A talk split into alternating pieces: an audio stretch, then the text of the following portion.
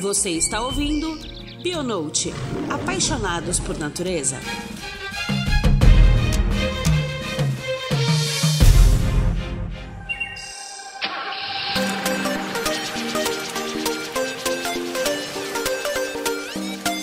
Queridos ouvintes, começamos esse novo episódio, o terceiro da série Iniciativas de Conservação, com mais uma que a gente morre de amor, o projeto Lobos da Canastra. Os últimos anos, sobretudo os últimos meses, não têm sido fácil em relação à conservação da biodiversidade. O aumento do desmatamento e as queimadas que têm devastado parte da Amazônia, do Cerrado e do Pantanal apertam o coração e nos trazem muita preocupação em relação ao nosso futuro enquanto sociedade. Eu falo que nós temos o dever de atuar diretamente na conservação conservação dessa biodiversidade que pertence a todos, ao mundo, melhor dizendo. Então, com um coração um pouco mais alegre, temos hoje a felicidade de conversar com duas pessoas que fazem parte nessa atuação direta da conservação da biodiversidade: os biólogos Rogério Cunha e Ricardo Bolhosa. Sejam muito bem-vindos. Muito obrigado pelo convite. Um prazer obrigado, estar com vocês nesse podcast maravilhoso, com essa turma maravilhosa. Valeu, obrigado, Log, obrigado, pessoal, obrigado, Ju. É isso aí. Eu que agradeço. A gente fica muito feliz de ter vocês aqui hoje. Muito obrigado pelo convite, Ju. Tomara que seja boa esse, esse episódio de vocês. Ah, vai ser maravilhoso. Com vocês dois não tem jeito de ser ruim, não. Vamos lá.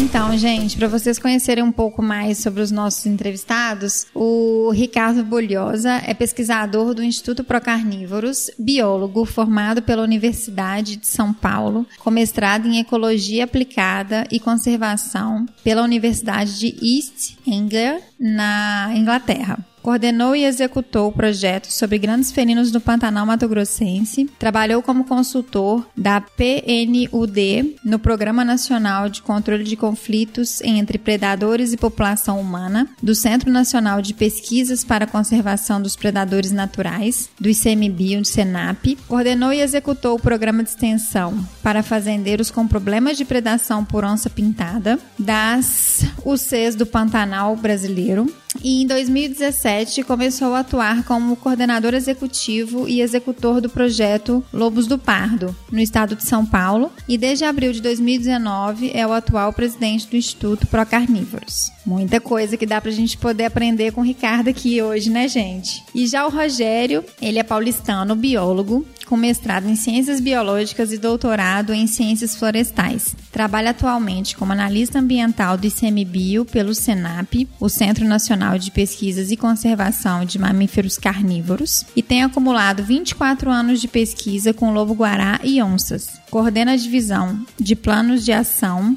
pela IUCN, grupos de especialistas em canídeos, o grupo de trabalho para lobo-guará na América do Sul. Então, acho que com essa ficha longa aqui, desses dois entrevistados especiais, nós vamos ter muita coisa para falar e muita coisa para poder aprender sobre lobos e sobre conservação em geral. Para começar, gente, eu gostaria de saber de vocês, é um aspecto que eu tenho perguntado nos outros episódios sobre iniciativas de conservação também, que está muito relacionado com a visão de conservação de biodiversidade. Porque muito se fala em conservação, mas a gente sabe que a gente tem definições e premissas que podem variar de acordo com o olhar das pessoas. Então, eu gostaria de saber para vocês qual seria a melhor definição para conservação de biodiversidade. Ô, Ju, é, realmente eu acho que tem muita uma diferença de pensamento, né, do que é conservação de, uma espécie ameaçada. Eu,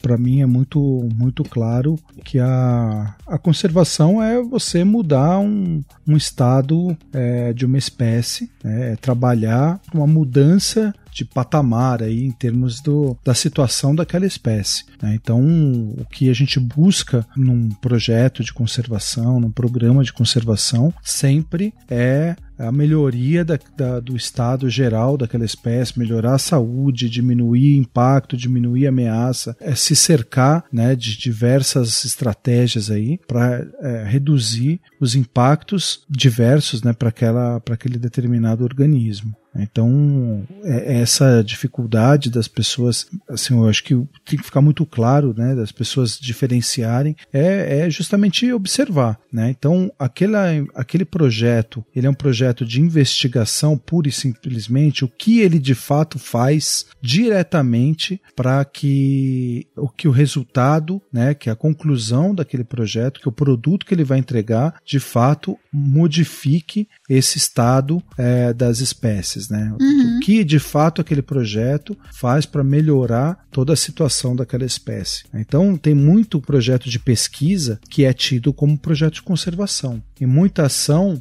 generalizada que indiretamente pode de fato gerar um projeto de conservação, gerar uma ação que vai melhorar o estado daquela espécie, daquele táxon, mas é, é, é isso é, é, tem, tem muitas coisas no meio do caminho que fogem totalmente à governança, foge totalmente do controle de quem está executando. Então aquela instituição ela não está diretamente fazendo a conservação, ela está promovendo recursos, informações que alguém vai pegar aquilo e fazer a conservação. Então esse projeto não é um projeto de conservação, é um projeto que gera possibilidades para conservação. Né? Então eu acho que essa, essas divergências elas têm esse é o meu entendimento e o entendimento de colegas que trabalham com isso também. Né? Então separar muito bem a pesquisa da ação de conservação. E para mim a, a, a, um projeto completo ele tem que gerar essas, essas condições, né? essas informações e usar essas informações para aplicar nessas mudanças né, para aplicar nessa na, na, melhoria do estado da espécie. Né? E você, Ricardo? Bom, o Rogério uh, resumiu bem né, a, a, visão que nós compartilhamos com relação ao que, que é conservação da biodiversidade. Acredito, talvez só complementar né, a importância assim, do conceito de conservação de biodiversidade. Tem essa questão de projetos, programas, pesquisa, né, desenvolvimento científico e tal, mas também um importante conceito para a comunidade em geral né, sobre o que é conservação de biodiversidade. Então, é, é saber o que cada pessoa, cada indivíduo pode fazer também para com essas ações, como o Rogério falou. A hum. pessoa ali não precisa, de, não depende de uma instituição, não depende de um projeto do pesquisador. Ele mesmo pode contribuir a partir do momento que ele entender o que é conservar ou preservar, o que é uhum. conservação e o que é biodiversidade, né? Qual a importância disso para a vida de cada sujeito, de cada pessoa, cada pessoa nesse planeta que nós dividimos entre uh, nós, a humanidade e os outros seres que ocupam o mesmo espaço. É, e muitas vezes as pessoas têm dificuldade, né, de entender que nós somos parte dessa biodiversidade, né? A gente não está fora disso. Então, a partir do momento que a gente está dentro, a gente precisa entender esses aspectos de interação e entender como que essa biodiversidade também influencia diretamente na nossa vida, né? E eu falo que até mesmo nesses aspectos que a gente tem visto aí de desmatamento, que a gente está vendo que está reduzindo muito as áreas de preservação e muitas espécies, né, milhares de indivíduos estão morrendo né, nessa situação atual que a gente está vivendo aí. E isso nos preocupa de futuro enquanto sociedade mesmo, né? Porque quando a gente fala de biodiversidade, a gente fala no, no, no geral, né? E a gente está incluído nisso mesmo. Então, eu acho que é importante, inclusive nesse ponto, até mesmo que o Rogério tocou, sobre o que são ações pontuais, o que, que é a pesquisa básica que dá suporte para que as ações de, bio, de conservação da biodiversidade sejam executadas, né? E a gente tem um ponto enquanto Homo sapiens, né, enquanto humanos aqui na Terra, que é o raciocínio de que aquilo que deve ser feito tem que ter sempre o intuito de beneficiar a nós, seres humanos, né? A gente não pode ser xiita no sentido de que não, porque eu falo que a partir do momento que a gente trata de conservação de biodiversidade, que a gente fala a língua que a gente fala, que a gente se comunica da forma com que a gente comunica, a gente gera informações, sobretudo para o conhecimento humano, né? Então, eu queria saber de vocês também qual que é essa reflexão sobre esse ponto de vista, de que toda ação está diretamente relacionada a beneficiar o ser humano. Não, realmente, né, essa questão uh, do homem se enxergar, ele é como parte de um todo, né? Ele geralmente ele tem essa posição bem egoísta, né? De que a, o mundo realmente é, foi feito. É, isso tem uma questão de religiosidade envolvida também, com, com a questão de que tudo foi preparado para ele, né? Que é o, o céu na terra é, e está aqui tudo disposto para para servi-lo, né? E uhum. para ele consumir. E realmente é, isso é, um, é, uma é uma função que a ciência precisa passar de realmente recolocar a, a posição de, da espécie homem, Homo sapiens, né, dentro desse contexto que está ligado a todo o resto, toda uma rede, é, ele faz parte dessa rede. Que essa postura tem trazido é, nos últimos séculos, né, é, são as taxas de extinção em massa que nós estamos vivendo, continentes como a Oceania, né, a Austrália, a região caribenha, assim, as taxas hoje já são consideradas de extinção em massa, uhum. mas dentro de mais uns 70 anos entraremos no, numa, uh, o planeta todo estará num processo de extinção em massa se nada for feito e se essa postura do homem não mudar com relação ao planeta. Então, ano a ano, a humanidade acaba cada vez mais cedo é, exaurindo todos os recursos da Terra. Tem um relatório que a WWF solta todo ano. Esse ano, ele deu uma, uma pequena atrasadinha em relação ao ano passado. O ano passado foi em julho, 22 de julho, agora foi no início de agosto esse ano, por causa da pandemia. Né? Então, uhum. teve um, a pandemia trouxe muitas coisas ruins, mas trouxe algumas coisas interessantes para serem é, pensadas. Uma delas é essa, né? uma desacelera uma desaceleração do consumo, uma melhor consciência de como você viver e explorar o meio que você está inserido. E começar a perceber as outras espécies que estão uh, no seu entorno, a dependência que você tem delas e também o que elas dependem de você. Atualmente, a balança tem pendido muito mais para o nosso lado e nós, com essa, essa balança pendendo para nós vamos cair num buraco que dificilmente conseguiremos sair. Então, Uh, sempre sou otimista, acho que ainda dá tempo de mudar essa velocidade que nós estamos explorando o planeta, de conscientizar. E aí entra na questão muito importante dos programas, projetos né, de pesquisa, né, que é a parte de comunicação. Né? Não adianta nada a gente ficar conversando só na nossa bolha de pesquisadores, de cientistas, da academia, se a gente não consegue transferir esse conhecimento, essas descobertas para o grande público. Né? Um trabalho recente tem mostrado que o Brasil, o brasileiro, é o povo que menos acredita na sua, nos seus cientistas, né? em todo o mundo. Né? Impressionante. Assim, saiu, saiu, uma matéria recente aí, acho que é da BBC, falando sobre isso. E a gente está vivendo isso aí atualmente, né? Então, uhum. uh, as várias. Uh, agora, com o negócio da vacina, as fake news envolvendo a questão da vacina, os antivax e tal. Então, é uma importante momento de a gente valorizar a pesquisa, o conhecimento científico, mas saber como transmitir esse conhecimento, essa, essas conquistas que nós temos para o grande público. E acredito, assim, muito desse comportamento que você está falando, antropocêntrico, é em função disso, né? De falta de conhecimento de saber quem é quem, é, o que você é e o que existe, né? O conhecer mais sobre a Terra, sobre os sistemas, sobre os ambientes que existem e os animais que estão por aí. Exatamente. Acho que você pontuou perfeitamente.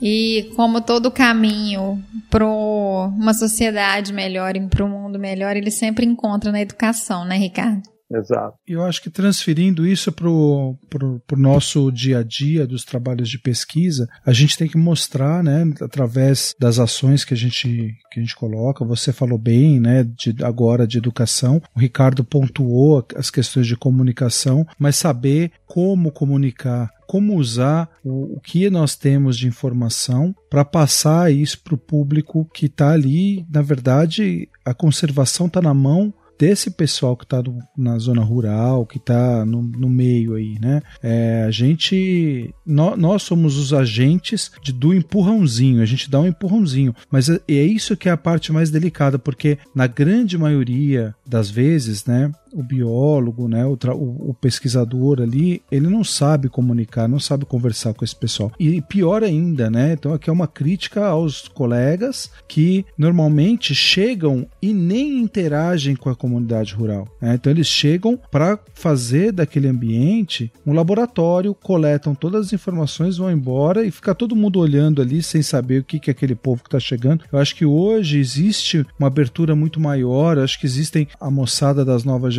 um, tem um interesse maior em conversar com o pessoal do campo. Eu acho que o, o pessoal do campo não diminuiu esse grande degrau entre as comunidades rurais e, e a sociedade que vive na, nos grandes centros, né? Porque antes essas comunidades eram muito tradicionais e muito fechadas, né? Então existia esse grande abismo e, e de comunicação. Hoje o, os dois lados se aproximam mais de um, de um centro e para ter uma comunicação melhor, mas é peça fundamental de quebrar isso que você perguntou, Ju, e o Ricardo falou bastante, desse sentimento de nós estarmos no centro do mundo, no nosso centro, e tudo que a gente faz tem que beneficiar nós próprios. Né? Então, no meio rural, mostrar que qualquer ato que essas pessoas fazem, qualquer ato que a gente faça como estrangeiro, vai interferir é, de forma ou positiva ou negativa naquele meio, na fauna, na biodiversidade em geral. Então, esses trabalhos de educação, de, de sensibilização, né, a comunicação né, nas mídias, né, no, a educomunicação que a gente fala,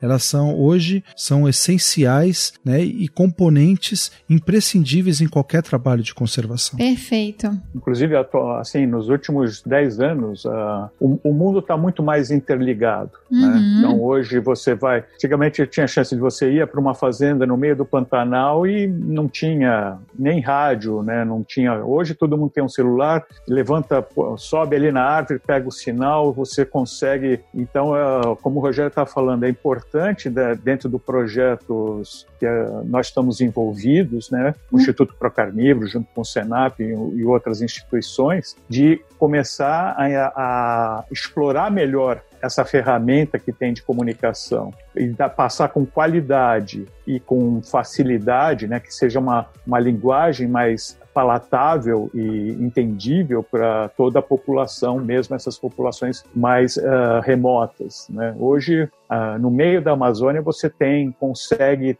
ter acesso à informação. Só precisa transformar essa informação de forma palatável, que ela seja fácil de ser compreendida e não seja facilmente manipulada essa informação. Sim, e eu falo que inclusive um, uma das missões do Bionote é essa, né? A gente leva essa informação para quem quiser ao alcance de qualquer um que tenha um celular com internet, consegue absorver um pouco mais do nosso conteúdo e, inclusive, a forma com que a gente traz esse conteúdo, sem ser de uma forma muito técnica, sendo de uma forma um pouco mais palatável, faz com que a gente consiga levar mais informação de uma forma mais lúdica para todo mundo que tem interesse de ouvir sobre esse tipo de assunto, né? São aquelas pessoas que são simpatizantes com os temas que a gente trabalha, são aquelas pessoas que são que gostam de estar mais próximos da natureza, né, que são curiosos com isso. Então, a gente fica aqui muito feliz também fazendo essa contribuição, né, dessa comunicação um pouco mais democrática.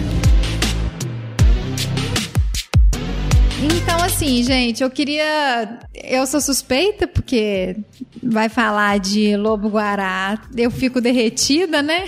Ainda mais com as experiências que eu já tive. Eu queria saber um pouco mais sobre o motivo da escolha de se trabalhar com conservação de lobo-guará. Eita, essa é difícil, hein? Uai, eu só posso dizer para você, Ju, que é uma das espécies mais maravilhosas do Brasil. Então, assim, não tem segredo. Por que trabalhar com lobo? O então, bicho, ele é charmoso, mesmo no andar desengonçado dele. É um bicho que, cientificamente, ele é extremamente, assim, de muito particular, né, em termos de, da sua ecologia, do comportamento, da biologia em si, né, da, da parte saúde. Então, assim, todos esses aspectos ele é extremamente singular, bioenergética. É, é um bicho que é extremamente carismático, né? Uma espécie super carismática, tem uma importância ecológica, ecológica tremenda E é um bicho que sofre pela intolerância, sofre pelo, pelo, pelos problemas, né, que aí indiretos que o homem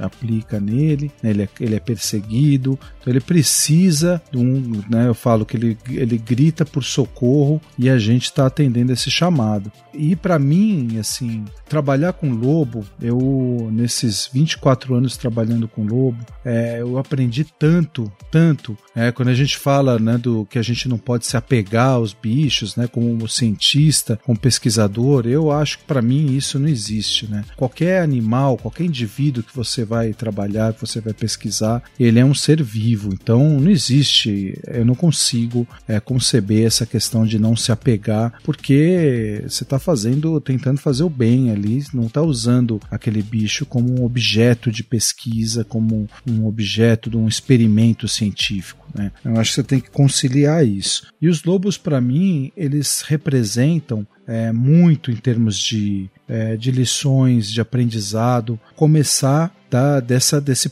poder de resiliência que a espécie tem, de ter atravessado um período aí na evolução é, em que poucos indivíduos restaram é, dentro de, um, de, uma quase extinção da espécie. Né? Então, dentro desse processo evolutivo, ele já de saída já mostrou a que veio, né? Que ele é um lutador, uhum. né? E a gente vai traçando paralelos para nossa vida, que tem grandes altos e baixos, né? Nós somos lutadores hoje. Quem trabalha pelo meio ambiente, quem trabalha pela fauna, pela conservação da biodiversidade, em qualquer que seja o nível, qualquer que seja o segmento, nós somos lutadores, né? Então eu, eu tento espelhar muito na, nessa, nesse dia a dia do lobo. Quanto mais eu estudo esses bichos, mais eu tiro lições para minha vida, lições de resiliência resistência, lições de persistência, né? lições de, de indivíduos que dão a volta por cima, os que resistem bravamente a essas adversidades. Então, além de toda essa curiosidade científica nossa, né, da, que a pesquisa traz e agrega, aquela coisa de cada resposta gera uma outra pergunta, né? Uhum. né? Nessa eu tenho respondido as perguntas e feito novas, tenho respondido e feito novas perguntas na sequência, né? Para mim tem todo esse esse arcabouço tanto científico quanto emocional, quanto existencial, assim, né? Para mim é, eu acho que é, é, um simbolismo muito grande o lobo, né? Além de ser lindo, né? Acho que, sobretudo, é um animal lindo e cheiroso. E de fazer parte, nossa, bem cheiroso, né? A gente é. bem sabe o que é um lobo quando passa. E eu brinco que ele tá dentro da fofofauna, né? Que... Total, total. então não é muito difícil ficar apaixonado com ele, não. e quais são os aspectos, assim, mais interessantes dos lobos? O que, que a gente poderia dar de destaque, assim, em relação à, à biologia do bicho, algum comportamento específico? Vou falar algumas coisas, o Ricardo me complementa aí, por favor, Ricardo, que eu tô ficando velho, já vou, a gente vai ficando esquecido, né? Mas eu acho que, assim, uma uma, uma coisa que para mim é sensacional desse ponto de vista evolutivo, que o lobo, ele é o lobo guará, inclusive por isso que botaram o nome o nome infeliz de lobo nele, né? Mas ele é um dos seis canídeos de grande porte do mundo, que são as espécies de canídeos que pesam mais de 25 quilos. E essa particularidade, é, é isso, né, o lobo cinzento, o cachorro selvagem africano, o lobo da Etiópia, etc. É, então, o lobo, entre esses seis, é o único que não caça animais de grande porte, de porte mais ou menos o mesmo tamanho corpóreo ou superior. É o único que é solitário, que tem um hábito de vida solitário, que caça sozinho, que vive nos, as suas atividades diárias de forma independente. Né? Então é um único animal que é assim bem, ele se alimenta uma é o que tem a maior amplitude de nicho alimentar, se alimentando desde pequenos insetos, a, a, itens vegetais, as frutas, né, até chegando a, a pegar um filhote capivara, até tem, um caso de predação num veado campeiro, né, o que é muito difícil de a gente ver, mas assim com essa especificidade na, na predação que varia entre indivíduos, né? Então a estratégia de busca de alimento na época de chuva, ela é uma que tem muita disponibilidade de frutos, a estratégia de busca de alimento na seca é outra, porque ele vai caçar mais, então ele busca mais os ratinhos, as aves que compõem mais a dieta dele, né? E, mas ainda ele tem estratégias de caça particulares para predar cobras, né, serpentes, tem é, formas especiais de pegar animais na água, né, sapos e peixes, né? Então é, essas particularidades do lobo que ele desenvolveu ao longo do processo evolutivo, elas são muito especiais. E por isso o balanço energético dele tem que ser muito, muito bom. Muito bom, porque é um bicho que anda muito, que gasta muita energia e come, tem que comer muito em pequenas quantidades. Diferente desses grandes canídeos do mundo que se alimentam de grandes presas. Então eles caçam, atividade padrão, período de atividades dele pode ser menor, porque eles vão se alimentar de grandes, de grandes quantidades de comida em menos vezes, né? E, e tem a, a caça cooperativa com dentro do grupo. Então essas particularidades eu acho que diferem totalmente o lobo, além de comportamento social tudo mais, totalmente lobo dos outros canídeos, das outras espécies. Né? A questão da dispersão é um, um negócio até voltando um pouco uh, com relação o lobo guará, né, o guará, como o Rogério falou, né, ter importado esse, essa palavra lobo para designar o lobo guará foi meio infeliz, né? Podia ser só guará, mas já tinha ave guará também, mas ele ele carrega, né? A palavra carrega uma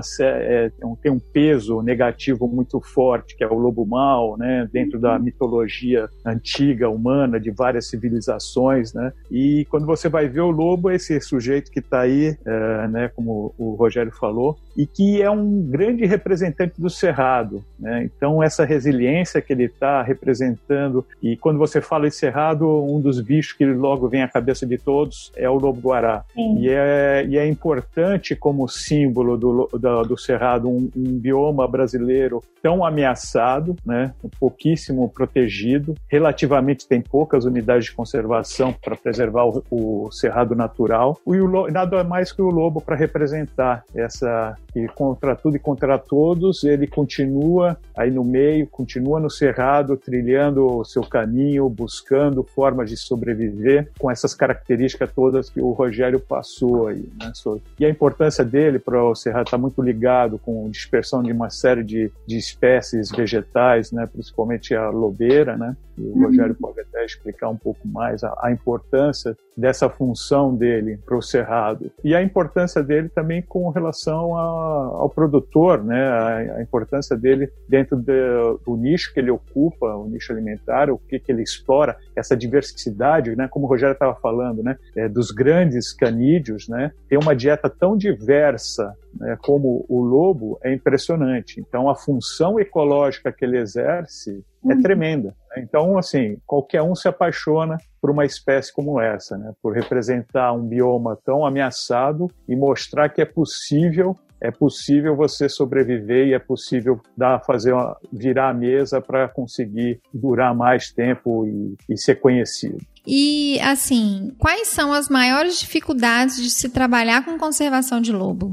Porque a gente sabe, assim, das dificuldades em geral dos trabalhos de conservação de biodiversidade, né? Mas cada espécie, ela tem uma, uma, uma especificidade, assim, de talvez pelos atributos que o lobo tem, de dificultar um pouco o trabalho de, de conservação. Olha, Ju, acho que tem, tem alguns aspectos né, do trabalho do lobo que, que é bem resolvido. Que é, um deles é a parte da dieta, né? Então, toda essa parte comportamental, essas questões ecológico-comportamentais do lobo, é, faz com que alguns aspectos fiquem mais facilitados para o nosso trabalho, facilita a nossa vida. A dieta é um deles, então, a grande parte, assim, a grande fatia da pizza aí, dos trabalhos aí de pesquisa que são feitos com lobo, eles são análise de dieta pelas fezes né? Ver o que, que o bicho está comendo, pegando lá as sementes, os ossinhos, as penas e pelos, etc. Então, as carapaças de inseto, escama de peixe, de, de serpente. Então, tudo isso tá lá na dieta fácil, você coleta e por quê, né? Qual é essa característica, porque o lobo ele, ele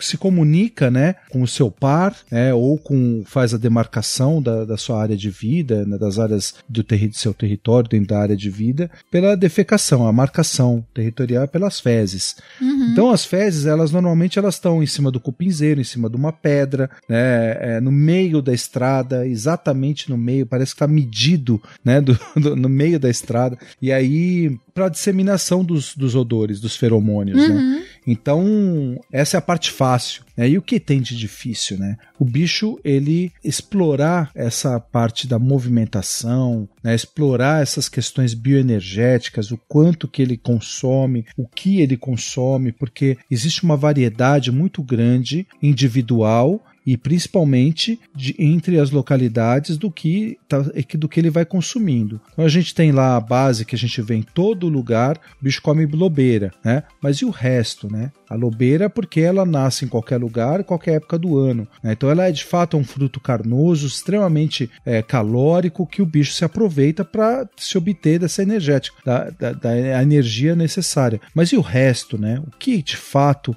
que faz essa compensação energética para o bicho, né? E acho que para mim o maior desafio é trabalhar a questão da dinâmica populacional. Então, quantos animais que são repostos versus quanto que se é perdido, né? Porque hoje a gente tem aí uma média de animais vivendo em torno de 12, 13 anos, né, com a longevidade que a gente estima em torno de 15 na natureza, e dentro desse, desse panorama, a gente não sabe quantos animais são repostos, né, porque isso pode ser encurtado. Né, um, um, animal pode ser atropelado aos 4 anos, né, um animal pode morrer por pesticida, consumo é, acumulado de pesticida em, em áreas de plantio, é, esse bicho pode morrer com seis anos. É, esse bicho pode até nunca chegar aí aos 12, 13 anos. Mas o pior é saber quantos animais de uma ninhada eles sobrevivem à idade reprodutiva. E hoje, com aí as câmeras, as armadilhas fotográficas que nos ajudam muito nessa tarefa difícil, é, a gente tem tentado, tem conseguido olhar mais os filhotes pequenos acompanhando as fêmeas, né, acompanhando os pais, né, de forma geral, e saber ali que sempre tem um, dois animais antes,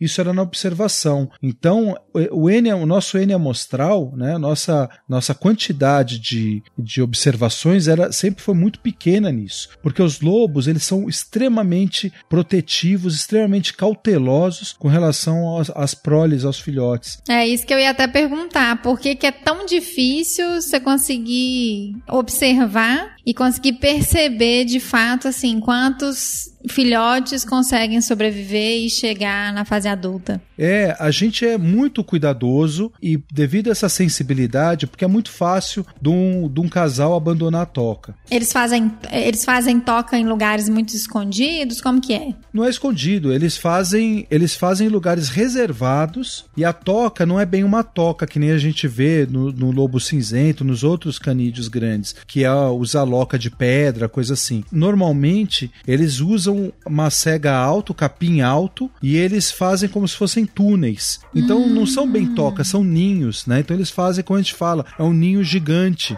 Oh. Então eles precisam achar dentro da área deles uma área que seja reservada, que seja protegida do de onde eles estão, né? De, assim, de qualquer impacto, é onde não tem predador, onde não tem gente, onde não tem cachorro. Então normalmente é numa grota, é numa área que fica muito afastada, uhum. sem, sem acesso. Então para nós acessarmos essas áreas já é muito difícil. Entendi. Né? Então e a gente ainda vendo e eles mudam constantemente. O primeiro primeiro mês a fêmea fica mais fixa. Depois é mais difícil. Ela começa a mudar aí eh, de lugar constantemente. E os filhotes acompanham ou não? Não, então, ela carrega, né? Ah, ela a carrega partir do primeiro mês, ela já começa a mudar, né? Então, e ela carrega a ninhada toda. E aí, nesse carregar, pode, de, às vezes, ficar um bicho para trás, né? E tá, e tá super vulnerável a predadores ou as intempéries, né? Mudança climática e tudo. Mas assim, a gente já viu fêmea deixar a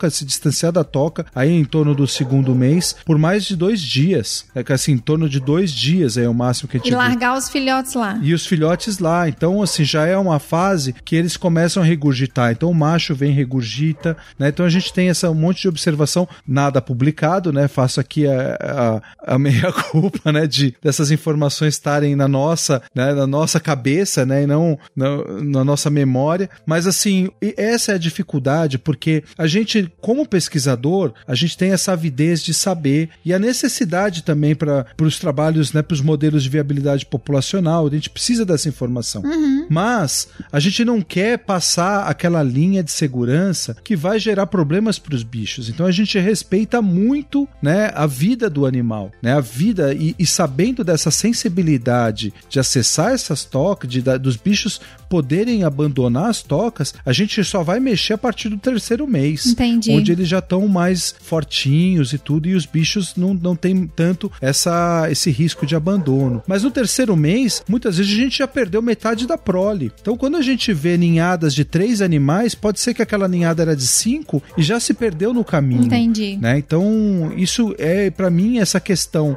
né, da, dessa parte do cuidado parental, né, da reposição, do nascimento, né, tudo, toda essa parte reprodutiva, né, pós-reprodutiva, né, da, de todos esses cuidados de filhotes, ela é um dos, dos, das questões mais sensíveis e importantes que a gente não consegue acessar pelos cuidados, pela cautela que nós temos, né? Até gostaria até de citar um exemplo. Atualmente nós estamos com eu e o Rogério estamos coordenando um projeto na região da bacia do Rio Pardo e do Rio Mogi, onde é, um, é uma ocupação de área muito antiga, né? É, remonta aí mais de 350 anos de ocupação por vários ciclos econômicos uh, de culturas diferentes, café, hoje é a cana, mas tem a questão da do eucalipto tá? e os lobos não têm assim uma grande unidade de conservação ali perto como o caso que é da canasta né? Que tem o parque que seria uma fonte de, de lobo uhum. ou de emas né? Que tem o parque nacional das emas ali no entorno. Essa região ela é ocupada totalmente ocupada e as, as antropizada mesmo né?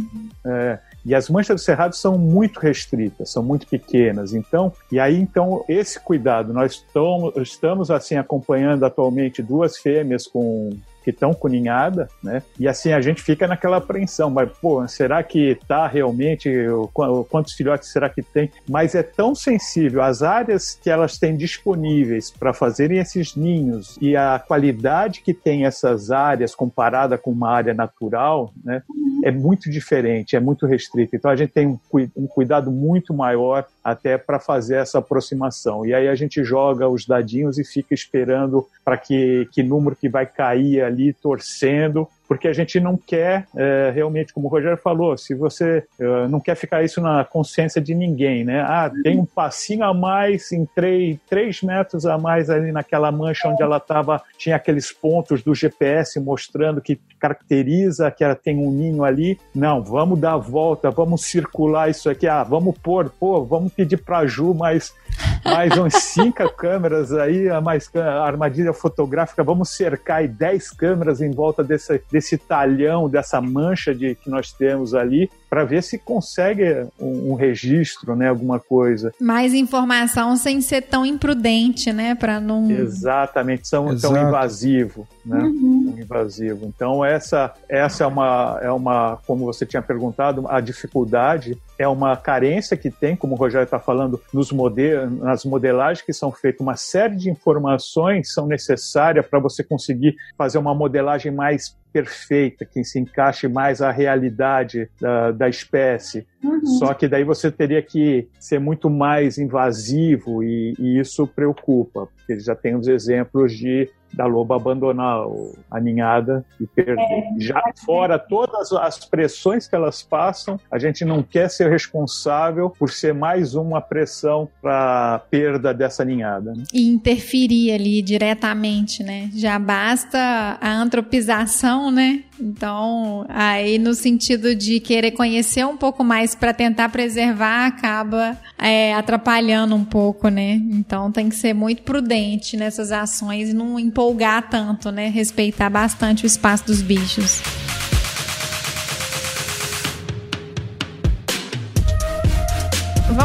Pouco especificamente sobre o projeto Lobos da Canastra. Eu queria que vocês falassem para a gente um pouquinho mais sobre o que, que é o projeto, aonde está localizado o projeto, para a gente poder mostrar o quanto que é lindo e que também as pessoas podem ver lobos na Serra da Canastra. Bom, o Lobos da Canastra ele, ele evoluiu né, das, dos primeiros trabalhos que eu fiz ali na, na Serra da Canastra desde 97, de observações, de coleta de fezes, de trabalho com de levantar trabalhos de avaliação de percepção com a comunidade. Então assim, e aí a gente cheguei num ponto de ver ali a relação dos lobos nas, nas áreas é, de fazenda e, e, a, e a a perseguição e, a e, a, e os lobos ali inseridos no meio com os cachorros, né, é, com os cães domésticos, e, e isso me fez pensar assim, em montar uma coisa grande, né? Os primeiros trabalhos com lobo foram na, na canastra, né? O primeiro trabalho do Jim Dietz foi na canastra. Depois a gente teve alguns outros de dieta que foram realizados também na canastra. E a gente tinha esse histórico. E aí, pegando o trabalho do, do, do Dietz, né? Que foi o primeiro trabalho de monitoramento de lobo, a gente via o quanto que os bichos não usavam o parque, eles usavam as bordas do parque. Então, eu, eu, me perguntava o quanto que aquilo diferen, diferenciava do, do que da realidade que nós temos hoje, porque quando ele chegou lá para trabalhar, é, o parque ele tinha sido criado seis anos antes, né, ele chegou lá em 78 e aí o parque, ele, as áreas do parque eles não tinham sido desapropriadas ainda, então tinha muita ocupação humana, gado, tudo mais, então era uma outra dinâmica do uso do solo. E quando a gente,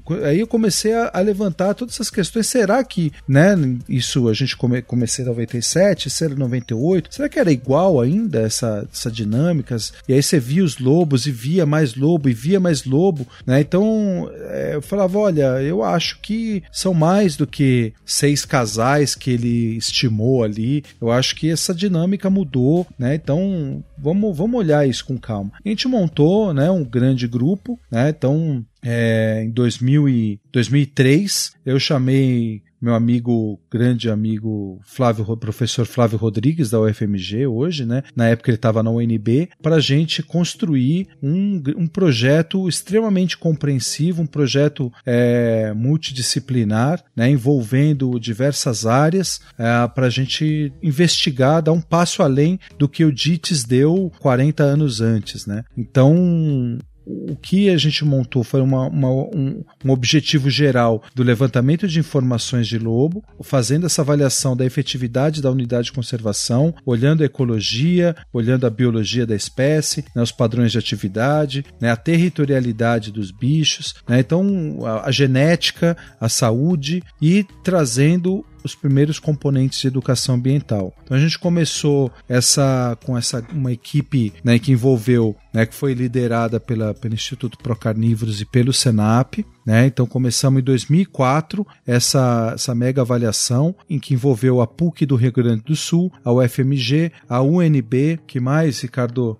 A USP, a USP também. Então tinha várias instituições envolvidas, tem cada um responsável por um, por um objetivo específico dentro do projeto. E foi fomos evoluindo, né? Esse, essa fase do projeto, ela se encerrou em 2009 e a gente deu, então atendemos, respond, atendemos essa fizemos, entregamos esses produtos, né, de todo, todos esses objetivos iniciais. É, começamos um trabalho, é, aprofundamos o trabalho de educação é, com o professor Marcelo Bezerril lá da, da UNB é, em 2000, a partir de 2007. Né, então tivemos várias coisas com comunicação comunitária, né, trabalhamos a produção de um livro, é, um livro comunitário então, que a comunidade escreveu, contou a sua própria história, mostrou a sua relação com o lobo. É, é, demos início ao Cine Lobo, que era é, a produção de alguns vídeos de curta duração para apresentar na área rural. Então, né, essa apresentação era um mote para reunião né, com vários proprietários, várias pessoas ali, para a gente discutir questões da conservação da natureza, né, da preservação das áreas ali,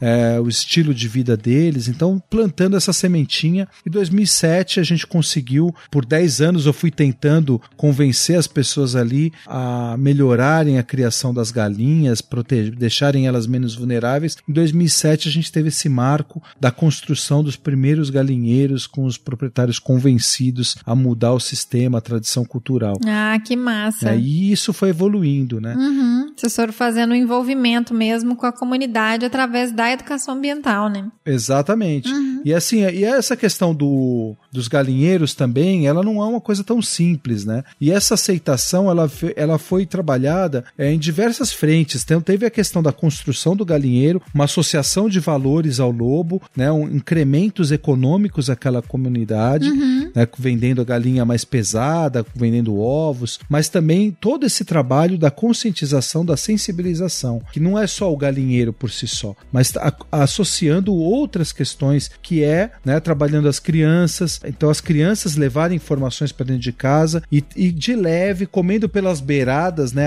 bem a lá mineiro, né, uhum. é, a gente fazendo é, toda esse, essa sensibilização da comunidade com relação aos lobos. Então pegava pro proprietário rural que não gostava de lobo, botava armadilha na propriedade dele, caía o lobo na armadilha, a gente ia buscar o cara para mostrar o lobo uhum. de perto, fazer o cara se aproximar. Né? A gente teve proprietário que fala, confessou que já tinha caçado muito lobo e que estava ali e que tinha mudado, estava se arrependendo de tudo que tinha feito. Então foi assim, foi uma construção e é isso que eu acho que é uma coisa, Ju. Com um resultado maravilhoso, né? Foi uma construção a médio e longo prazo, né, uhum. né, para você ter os, esses resultados. Sim. Então a gente foi tendo fases, né? Hoje a gente está é, atravessando aí um hiato entre uma fase e outra, a gente tem alguns hiatos. Então a gente teve um, um, um período aí de dormência entre 2009 2009 até 2012, onde a gente recomeçou uma nova fase. Aí essa nova fase ela se estendeu até 2015 e aí em 2017 a gente começou uma nova 2016 a gente começou uma nova fase, né, que foi até o ano passado e agora a gente está nesse período de,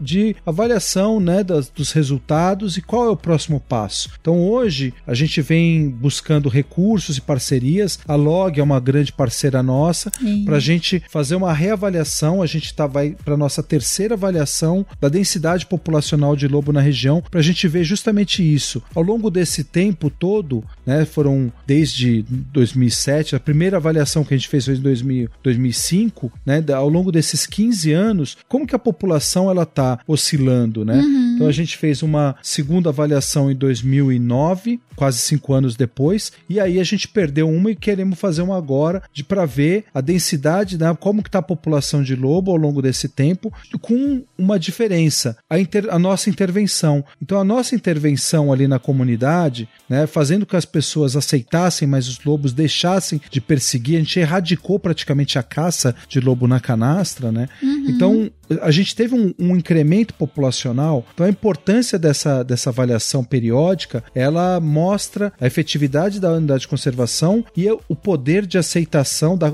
o, poder da coexistência, uhum. né, através dessas intervenções que a gente fez, né, e trabalhar algumas outras questões também. Então a gente precisa reavaliar todo, tudo isso, né, porque o, o nosso objetivo foi fazer com que a comunidade cuidasse do lobo sem a gente estar presente. Então a gente quer ver se isso é possível, né, se, se isso, se, como que está essa relação da comunidade rural ali, né, da região da canastra com os lobos. E é isso que a gente quer nessa nossa avaliação a partir, a gente era para ter feito esse ano, mas graças à Covid, né, a gente parou 2020, então vamos retomar no ano que vem esse, essa nova fase aí, a quarta fase do projeto. Ah, maravilhoso e eu tô super curiosa para poder saber também como que foi, né? Porque teve uma mudança aí de modelo mental da comunidade, né? Uhum. O que é extremamente importante, porque a comunidade que está mais próxima, ela é a mais importante no ato de conservar, né, de não caçar, de não ter aquele animal como inimigo, e sim ver aquele animal como parte daquela paisagem ali, né? Então, não, tô super curiosa para poder saber como que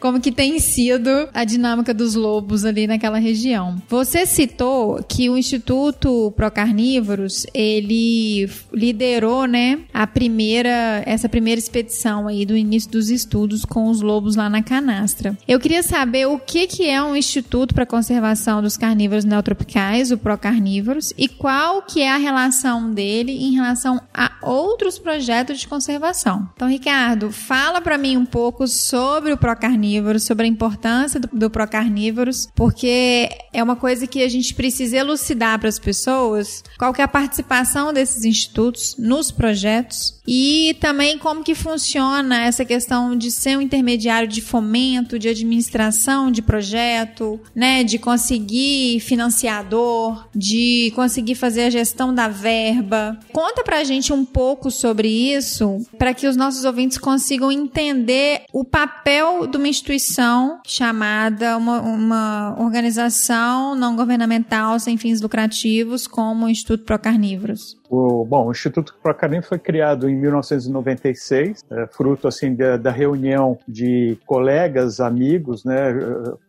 eram veterinários, biólogos, agrônomos e, e outros afins, né, que, que trabalhavam, tavam, tinham começado a fazer trabalhos, estagiando lá no passado no projeto que o Peter coordenava no, no Parque Nacional do Iguaçu, né, que era o Carnívoros do Iguaçu. Uhum. Tem a base então com essas pessoas que tinham esse desejo, de essa vontade de trabalhar, estudar especificamente a ecologia e conservação de carnívoros, mamíferos carnívoros. Uhum. Então foi uma forma de juntar forças, né, naquele momento de início de carreira de muitos pesquisadores, hoje são bastante conhecidos, renomados, para ganhar força, né, e conseguir organizar melhor. Então esse grupo de pessoas, eh, de pesquisadores, criam o Instituto para Carnívoros. Hoje nós somos uma OCIP desde 2005. E o que que é uma OCIP? É uma é uma outra categoria, né, de seria que eu esqueci agora a sigla, né, mas teria condições de você conseguir alguns uh, financiamentos, até você você consegue acessar o financiamento do governo, né? Então você ah, tem uma entendi. categoria dentro da ONG em que você se, alguns editais específicos de verba pública. Exatamente, para poder receber dinheiro público, né? Uhum. Então é uma, uma classificação mais para aumentar a tua chance. Já é muito difícil, né, você conseguir financiamento. Uhum. Então o Procarnívoros é esse grupo de, de pesquisadores uh, que estão reunidos para uh, tentar gerar mais conhecimento. A, a, instituição ela serve como uma facilitadora, como você falou. Então geralmente tem uh, as, todos eles, o pesquisador e, e, mais a equipe de administrativa busca sempre recursos para financiamento, a captação, né? E também tem uma equipe de montamos uma equipe de comunicação, né? Como nós estávamos falando logo no início, a importância da comunicação, né? E aqui a gente fala, as pessoas só vão se importar por uma coisa se conhecer. Então, e, e para conhecer você tem que saber comunicar. Então, é. nós temos equipe de comunicação também que divulga os projetos para eles serem conhecidos e conseguir mais facilmente um financiamento. Então ela é um facilitador, né? Então isso tira o, o peso muitas vezes do pesquisador que está no campo tal tem um trabalho de pegar as notas, mas quem é que vai organizar essa parte contábil tal serve para a instituição. Uhum. Ela funciona também para organizar essas pessoas, né? Para tentar guiar as linhas de pesquisa. Então, por exemplo, nós estamos falando do Lobo Guará, né? projetos de pesquisa com Lobo Guará. O Instituto Procarimbo, desde a sua criação, tem lá projeto com Lobo Guará desde o início, né? uhum. né? desde 1995, no, já em 96, já tinha os pro, o projeto com Lobo Guará lá em, em Emas, né? Acredito até o Rogério foi passou por esse projeto, talvez a primeira experiência dele com o Lobo Guará tenha sido esse projeto lá em Emas, com a Ana e o Leandro, uhum. na época. Né? Então, uh, depois vem o Rogério com esse projeto fantástico da Canastra, né? Que desenvolvendo várias fases, é o projeto que mais gerou conhecimento sobre o Lobo Guará, é o projeto Lobos da Canastra isso tudo dentro de uma estrutura de, de uma organização com várias uh, pessoas pensando conservação, ajuda a desenvolver o que seria hoje o que tem o, o, o Lobo da Canastra e o Lobos do Pardo, que é esse projeto novo, coordenado pelo Rogério, por mim com financiamento da AS Tietê, é um programa. Então, para você conseguir entender melhor e fazer as perguntas, o que, que nós precisamos agora trabalhar? Então, a instituição ajuda a montar. Então, hoje existe um programa de conservação para o lobo-guará que está dentro da estrutura, obedecendo um encadeamento do Plano Nacional de, de Conservação uh, do lobo-guará, que hoje virou o PAN dos canídeos. Né? Uhum. Nós temos uma estrutura para responder essas questões que são demandadas pelo Plano Nacional, mas dentro da instituição nós temos esse programa. E aí, dentro do programa, tem os projetos. Esses projetos vão responder às questões do programa que estão ligadas ao, a um plano nacional uh, muito mais amplo do que simplesmente o projeto da canastra, o projeto, da, uh, projeto na, no, do, na região do Pardo ou na Bahia. Né? Então, a gente tenta integrar isso tudo com a estrutura uh, de uma organização.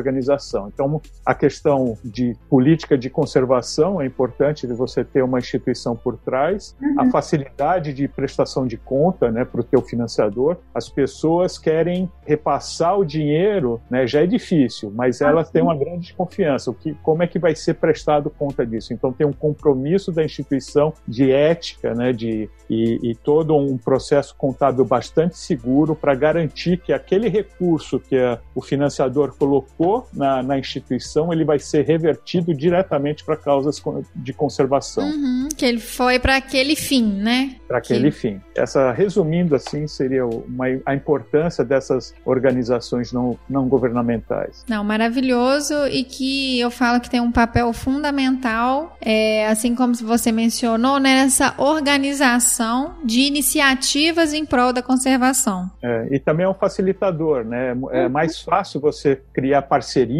e na conservação você como o Rogério estava falando, né? Você criar parcerias. Então, você precisa ser parceiro do produtor rural, você precisa ser Sim. parceiro da indústria, tal, uhum. para conseguir, eh, assim, não só nós não estamos só interessados no dinheiro deles, mas estamos interessados que eles abracem a causa. Sim. E para isso você cria essas parcerias. A, a, a, instituição, as ONGs também funcionam nisso, né? Como um facilitador. Como nós temos essa parceria com vocês, né? Com a Lognet, e nós temos parceria com a ES, com uma série de outras indústrias e pessoas. Fica mais fácil a gente fazer através de uma estrutura como é uma ONG. É, e trabalhando de fato com o que a conservação da biodiversidade precisa, que é a multidisciplinaridade, né? Então a gente precisa ter várias frentes distintas, com todos os olhares, para conseguir de fato fazer um trabalho efetivo de conservação, né? É, essa é uma característica da. Nós temos os, hoje são mais 17 associados, né? Então você imagina, e tudo pesquisador, né? Tudo com um pé na academia, na ciência. Então são pessoas que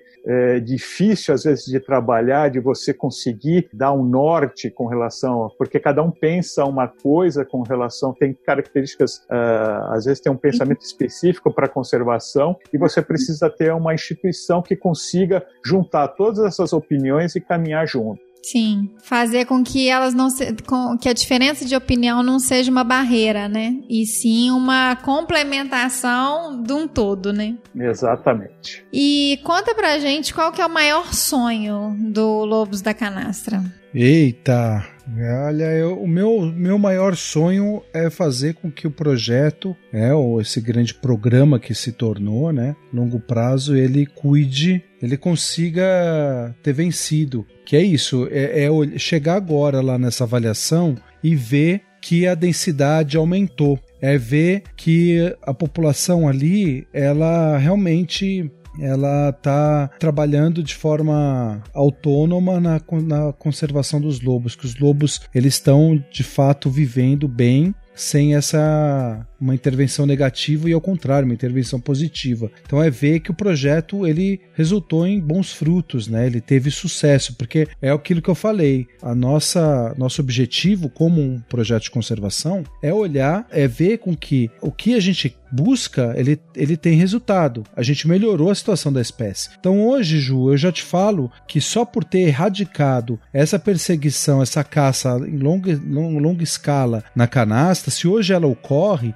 ela é extremamente pontual e é assim de um ou outro proprietário que, que se estoura ali na, na coisa. Mas que a gente tinha antes, que era um padrão, o padrão de resposta da comunidade era perseguir e matar os lobos. E uhum. faziam de forma extensiva. A gente tinha estimativa de pelo menos 10 animais sendo mortos por ano na canastra. Né? Então a gente teve vários que a gente monitorava que foram abatidos. A gente começou a, a, a ter um crescente de denúncias a cada ano que passava. Então, e a gente tem o Jean, Jean Pierre, que é biólogo do projeto e que é morador da canastra. Então as, as coisas, as informações chegam para ele, né? Então, assim, o nosso grande sonho é realmente ver a canastra como sendo o grande santuário. Né? A região da canastra é a região onde a gente tem a maior densidade populacional de lobo em toda a América do Sul, pelo menos até onde a gente conhece porque ali é um, aquele mosaico da unidade de conservação e as áreas de entorno, que é uma, uma coxa de retalho entre áreas naturais e áreas de plantio, a gente vê que configura condições para os bichos viverem. A única questão era o fator humano. Então,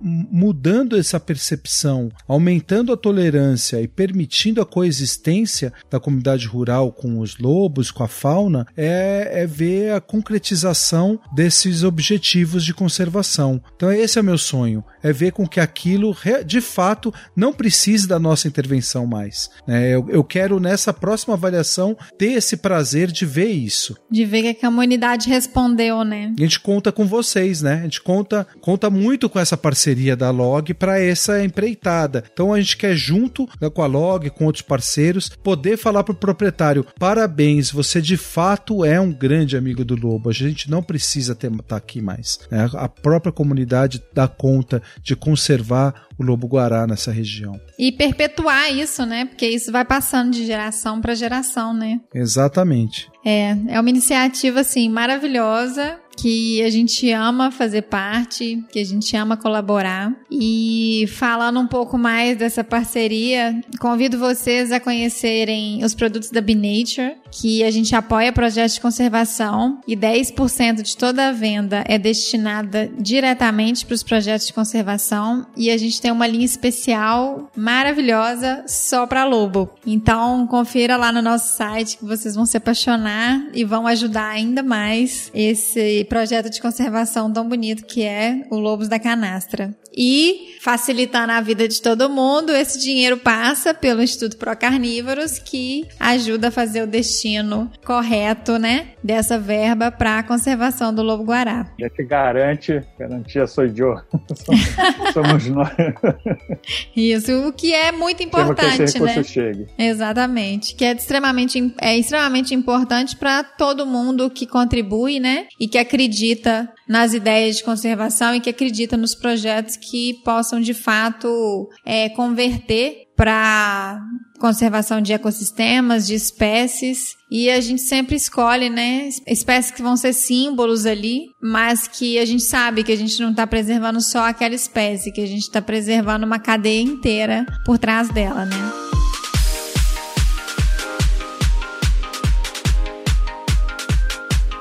É com o coração muito apertado que eu fico aqui, que a gente tem muito mais coisa para poder falar, mas a gente tá chegando no finalzinho do episódio. E eu queria que vocês passassem para os nossos ouvintes brevemente assim uma mensagem para que eles possam se inspirar nessas iniciativas, nesses exemplos que vocês dois são para conservação. Então, acho que isso pode ajudar e pode motivar muitas pessoas a seguirem para o mesmo caminho. Não, acho que o, o que tem que ser passado, acho que é importante passar para cada uma das pessoas, né? Que cada um tem o seu papel, né? Tem a sua função e é importante cada um em suas ações no seu dia a dia tem interfere no meio em que ela vive, não só no seu quadrado, mas no quadrado do vizinho. Isso quer dizer, você o que você faz aqui, é, ou eu estou aqui em Santos, no bioma Mata Atlântica, o que eu estou fazendo aqui interfere diretamente na Mata Atlântica, mas também interfere na Amazônia, no Cerrado, interfere em todo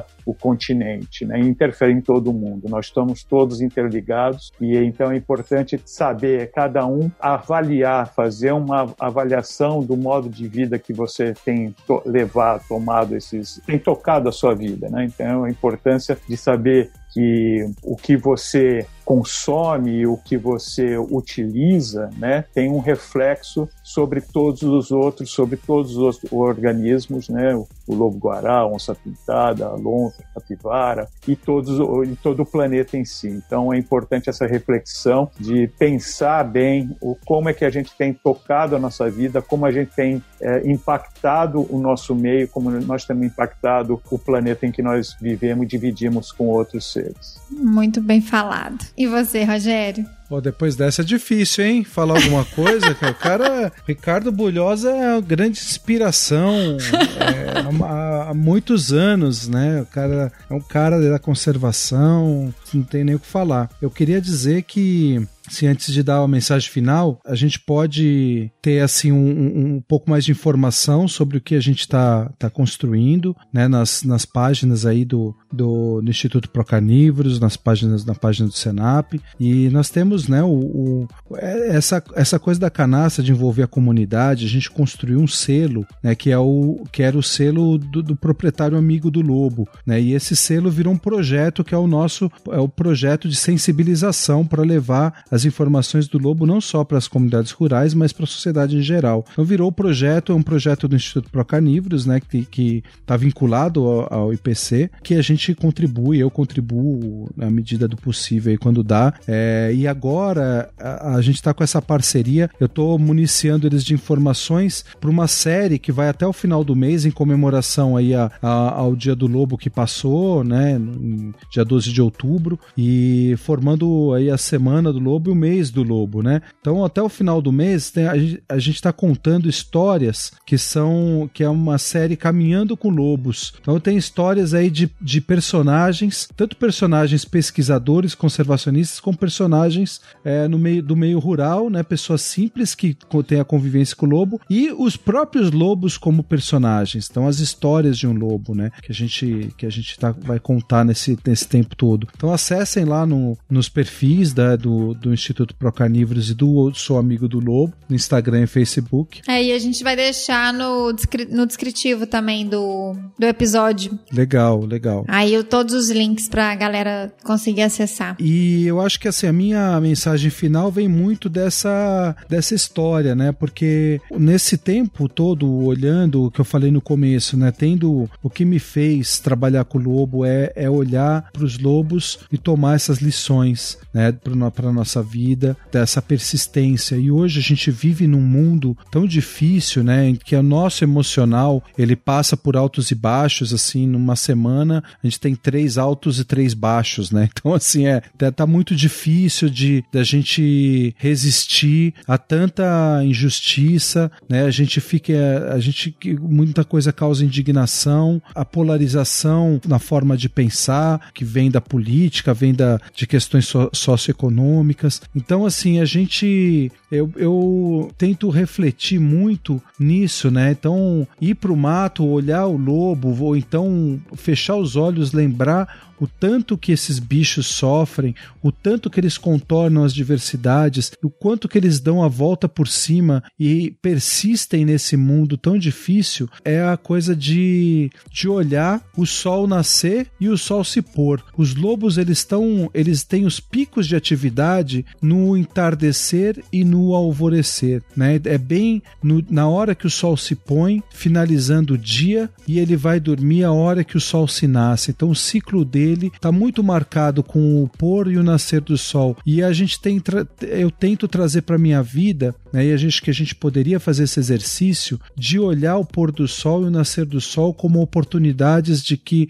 mais um dia se encerrou e eu consegui vencer. Eu estou vivo e eu tenho saúde. Mais um dia se inicia e eu preciso me preparar para mudar o mundo a partir das minhas mudanças, da minha transformação. Então a gente tentar ser cada dia melhor, né, e se inspirar no lobo para isso. Né? Então acho que a mensagem que eu deixo final é essa, né? A gente pode fazer um mundo melhor. Cabe a nós querermos e fazermos essa transformação. Super. E nossa, fico assim lisonjeada de ter tido vocês aqui nesse episódio. E eu acho que essa mensagem final dos dois traz muito daquilo que vocês já oferecem em termos de conservação de biodiversidade e eu fico extremamente feliz por ter a oportunidade do convívio com vocês e por ter a oportunidade de ter vocês aqui no Bionote. Eu só tenho a agradecer o tempo e a participação de vocês aqui. Eu acho que a gente agradece, falo por mim, o Ricardo vai falar por ele, mas eu acho que nós dois agradecemos a oportunidade de estar aqui, é, mostrar um pouco do nosso trabalho, mostrar um pouco desse histórico, mostrar a importância dos lobos para a nossa vida e para a vida de todo mundo. Queria ressaltar a importância das parcerias. A gente respeita demais, eu tenho um grande apreço e um carinho muito muito grande pela Log Nature. O Bionote eu acho um, um podcast sensacional, então para mim é uma grande honra, é um grande prazer estar tá podendo falar por ele aqui e só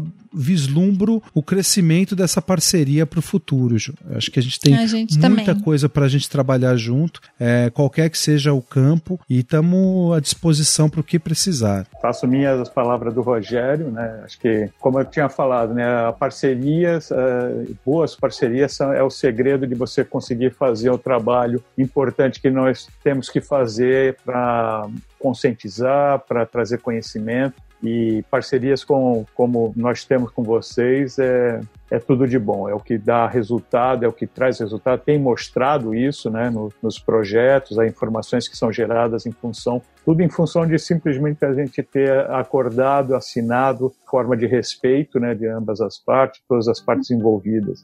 Parabéns aí pelo trabalho de vocês, obrigado pelo convite, é uma honra, um prazer ajudar e colaborar. Ah, o prazer é todo nosso, gente. Esse foi mais um episódio do Bionote, o 34 episódio. Eu morro de amor de conhecer um pouco mais sobre essas iniciativas e ver tanto empenho e tanto propósito, gente. Foi legal demais. Lembrando que o Bionote é um podcast da Log Nature, uma empresa que fornece soluções e equipamentos para quem faz pesquisa da conservação da biodiversidade. Acesse nosso site nossas redes sociais, acompanhe nossas novidades através do www.lognature.com.br, no Facebook Log Materiais, no Instagram arroba log underline nature e no LinkedIn Log Nature. Este podcast está disponível em todas as plataformas de podcast para Android e iOS e também no Spotify. Até mês que vem, gente. Um beijo!